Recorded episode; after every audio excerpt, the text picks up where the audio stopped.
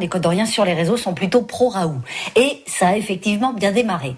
Pourquoi ce tel acharnement sur ce professeur reconnu dans le monde entier dit Eve? Il doit déranger tous ses politiques et ses grands laboratoires. Et quand est-ce qu'ils vont perquisitionner chez les ministres et médecins corrompus? Ajoute Flo.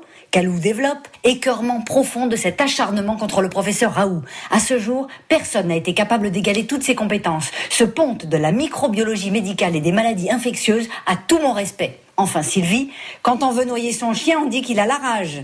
Daniel, elle, nous prend un parti. France Bleu, vous faites de la désinformation. L'avocat du professeur signale que ce n'est pas pour lui qu'il perquisitionne. Non, Daniel, tout est bien précisé dans l'article sur francebleu.fr Bourgogne, vous avez dû louper la ligne.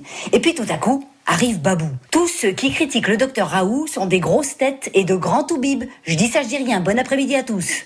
L'incompétence, ça se pète tôt ou tard, dit Cookie. C'est pas trop tôt ponctue Delphine, qui a écrit un des commentaires les plus likés de ce post sur le Facebook de France Bleu Bourgogne. Je laisse Marie-Jo conclure. On ne touche pas au professeur Raoult. Voilà exactement ce qu'on sent quand on lit les centaines de réactions à notre post sur cette perquisition.